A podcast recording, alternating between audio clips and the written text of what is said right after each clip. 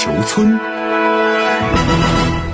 欢迎来到新闻地球村，我是小强。我们首先来关注美国及其盟友与俄罗斯激烈交锋。在俄总统普京于北京时间二十一号下午宣布进行部分军事动员之后，西方在震惊之余发动新一轮对俄攻势。当天，美国总统拜登在联合国大会一般性辩论中发表了将近三十分钟讲话，指责俄罗斯对乌克兰的行径违反联合国的核心原则。美联社评论说，拜登的讲话是试图在全球舞台上孤立俄罗斯的一部分。此外，拜登还试图将美国及其盟友塑造成第二次世界大战后脆弱的全球秩序守护者，同时重申美国在气候变化、食品供应不足等关键问题上的领导地位。那继拜登之后呢？北京时间二十二号凌晨，联合国大会播放了预录制的乌克兰总统泽连斯基的视频讲话。泽连斯基列出了在乌克兰实现和平的五个先决条件，首先是惩罚俄罗斯，包括实施制裁。剥夺俄罗斯在联合国安理会的否决权等，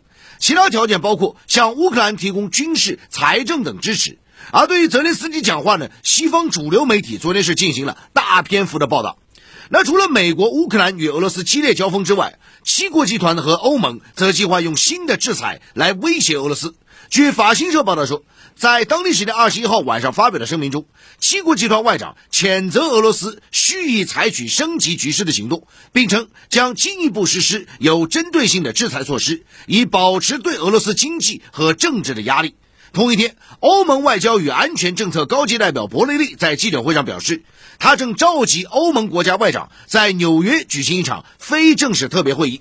还有消息是对俄罗斯卫星通讯社的披露，欧盟委员会可能在本月二十八号提出新一轮对俄罗斯制裁，包括扩大制裁名单、引入一些和限制俄罗斯油价相关的措施。此外，欧盟国家官员也可能就推行涉俄制裁方案时取消成员国否决权展开讨论。那针对当前的紧张局势，中国继续发出劝和促谈的声音。当地时间二十一号，中国国务委员兼外长王毅在联大会议期间会见俄罗斯外长拉夫罗夫时，就乌克兰问题表示，中方将继续秉持客观公正立场，劝和促谈，希望各方不放弃对话努力，坚持通过和谈解决安全关切。好，我们继续来快速了解一组环球要闻资讯。当地时间二十一号，美国总统拜登在纽约的联合国大会上发表演说，提及中国时称。美国不寻求冲突，不寻求冷战，不要求其他国家选边站。美国仍坚持一个中国政策。对此，中国外交部发言人赵立坚昨天回应说：“拜登总统多次做出‘四不一无意’的承诺，我们希望美方把美国领导人的表态落到实处。”好，接着来看到，据印度经济时报昨天报道，当地时间二十一号，印度外长苏杰生提起中印关系时表示。尽管中印之间存在长期的边界分歧，但找到一种彼此适应的包容相处之道，符合中印两国共同利益。印度外长还强调，恢复与中国的正常关系是印度当前外交政策的重点。只有当中国和印度走到一起时，亚洲世纪才会到来。据了解，印度外长苏杰生于十八号抵达美国，进行为期十一天访问。他计划于今天出席金砖国家外长会议，并将于二十四号在联合国大会上发表讲话。好，接着再来看中东方面。近日，二十二岁伊朗女性阿米尼由于没有遵循严格的头巾佩戴要求，遭到伊朗道德警察逮捕，并在拘留期间死亡。这一事件在伊朗多地引发了大规模抗议示威活动。根据伊朗国家广播电视台最新报道，伊朗连续六晚发生抗议活动，已有十七人死亡。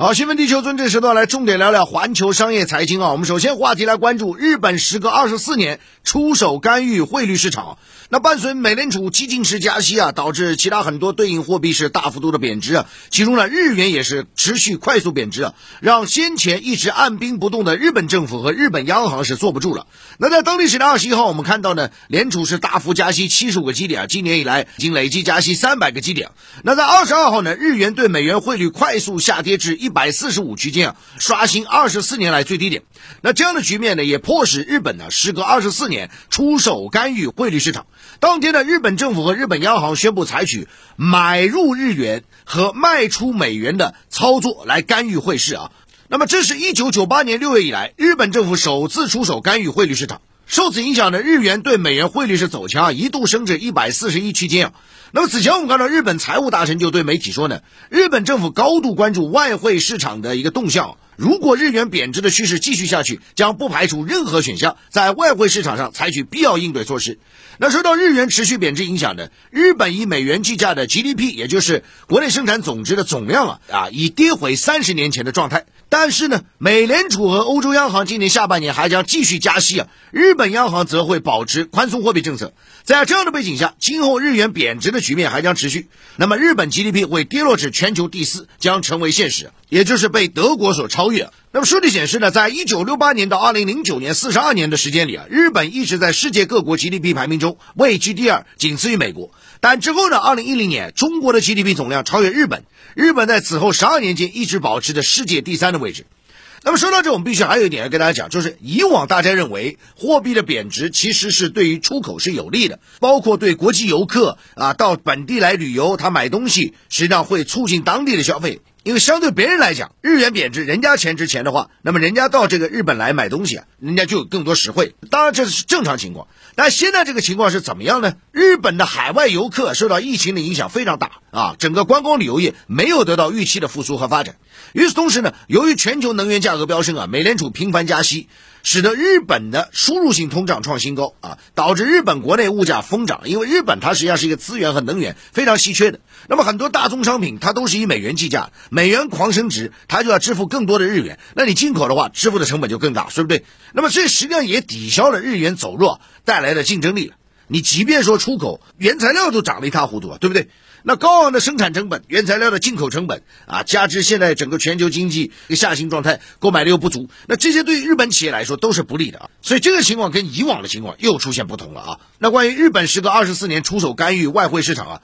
好，接着再来看一组环球商业财经资讯啊。昨天举行的商务部例行记者发布会上，商务部新闻发言人就相关答问时表示，中方对美方近期通过的通胀削减法案中有关歧视电动汽车补贴条款表示关切。相关措施以整车北美当地组装等条件作为补贴的前提，对其他进口同类产品构成歧视，涉嫌违反世贸组织相关待遇等。那么发言人强调。已经有其他世贸组织成员对美方的措施表达了严重关切。那么，此外的商务发言人还指出啊，美国作为世贸组织成员，应以符合世贸组织规则的方式实施相关投资政策，维护公平竞争的贸易秩序。中方将持续跟踪评估美方立法的后续实施情况，必要时将采取措施维护自身合法权益。好，现在来看其他方面啊，这个商业方面啊，纽约检方起诉特朗普夸大财产，怎么回事呢？当地时间二十一号啊，纽约州的总检察长詹姆斯对美国前总统特朗普及其家族企业提起了诉讼啊，就是说指控他们虚报财产。啊，虚报盈利来换取更优惠的银行贷款啊，税费的减免啊。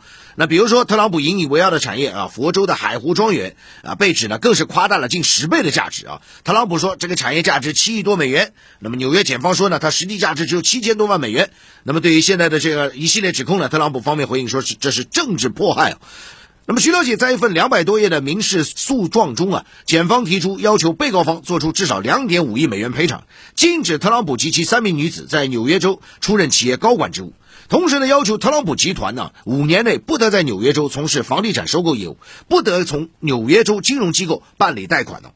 好，接着再来看到银行业啊，这个黎巴嫩全部银行继续停业。怎么回事呢？黎巴嫩银行协会二十一号宣布啊，该国所有银行将无限期的暂停营业，直到安全措施到位。那么近期我们看到黎巴嫩发生多起储户冲击银行事件，这背景是什么呢？就是从二零一九年以来，黎巴嫩陷入经济困境，又接连遭遇疫情和贝鲁特港口大爆炸等打击，加上政府阻隔僵局难以打破，无法获得大规模国际援助，导致黎巴嫩货币暴跌，通货膨胀高企啊，包括燃料啊、药品啊、电力等基本物资还短缺啊，社会。会动荡风险加剧。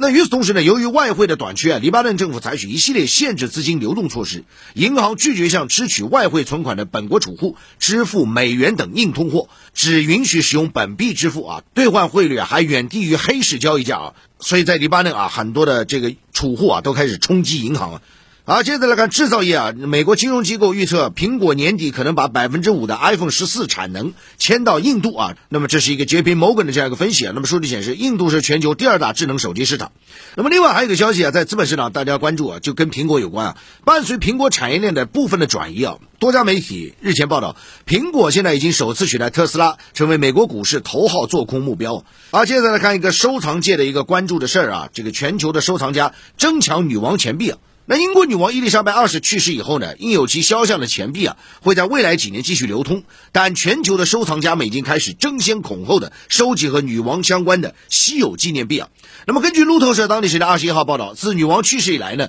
对女王相关纪念币的需求以令人难以置信的速度在激增啊。据了解呢，作为英国在位时间最长的君主啊，伊丽莎白二世的肖像出现在共三十三个国家的货币上，这也创下了吉尼斯世界纪录。而随着越来越多人加入收藏女王相关钱币的行列呢，钱币的价格也是水涨船高啊。那么除此之外呢，收藏家们还渴望早日看到印有查尔斯三世肖像的硬币啊，因为那将是收藏界的又一个重要日子。好，以上就是呢新闻地球村有关环球商业财经的全部内容。